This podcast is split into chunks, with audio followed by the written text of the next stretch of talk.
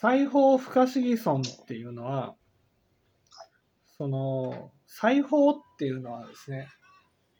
その自分が、そのこれから進んでいく方向ってことなんですよ。その念仏っていうのはですよ、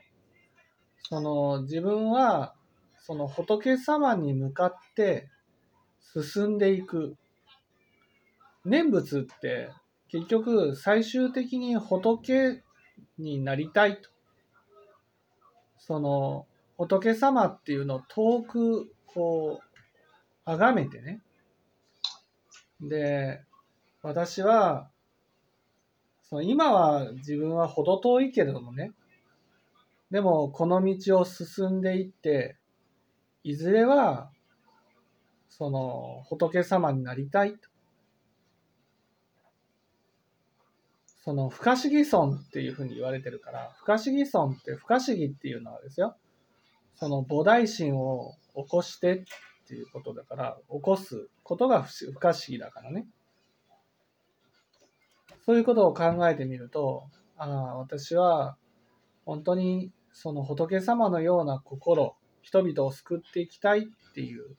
使命のためにね、人生をかけるような存在になりたい。いつかはなりたい。遠くその仏様を仰ぎ見てね、こんな仏様になりたいな。そういうことを念じて進んでいきなさいっていうのが裁縫不可思議尊。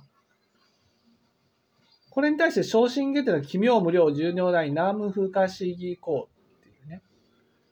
その、まあ、門類下から言えばね、門類下っていうのは仏様が遠くにあるわけですよ。ね。ところが、昇進下っていうのは仏様が奇妙無料重要大南無不可思議項、今目の前にあるっていうことなんです。その、これが救われてる人と救われてない人の違いっていうか、救われてる人にとってはね、仏様は本当に、ここじゃ、ここじゃ、ここにいるんじゃ。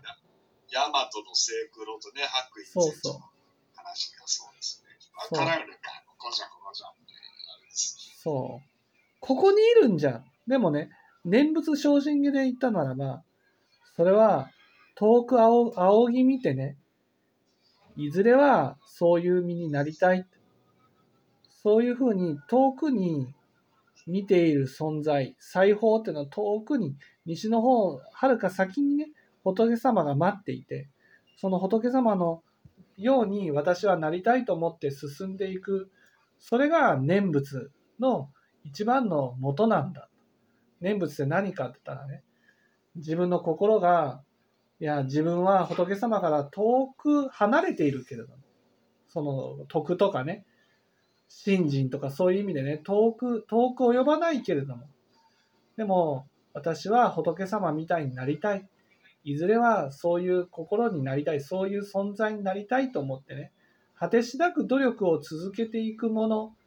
それが裁縫不可思議尊っていうことなんですね。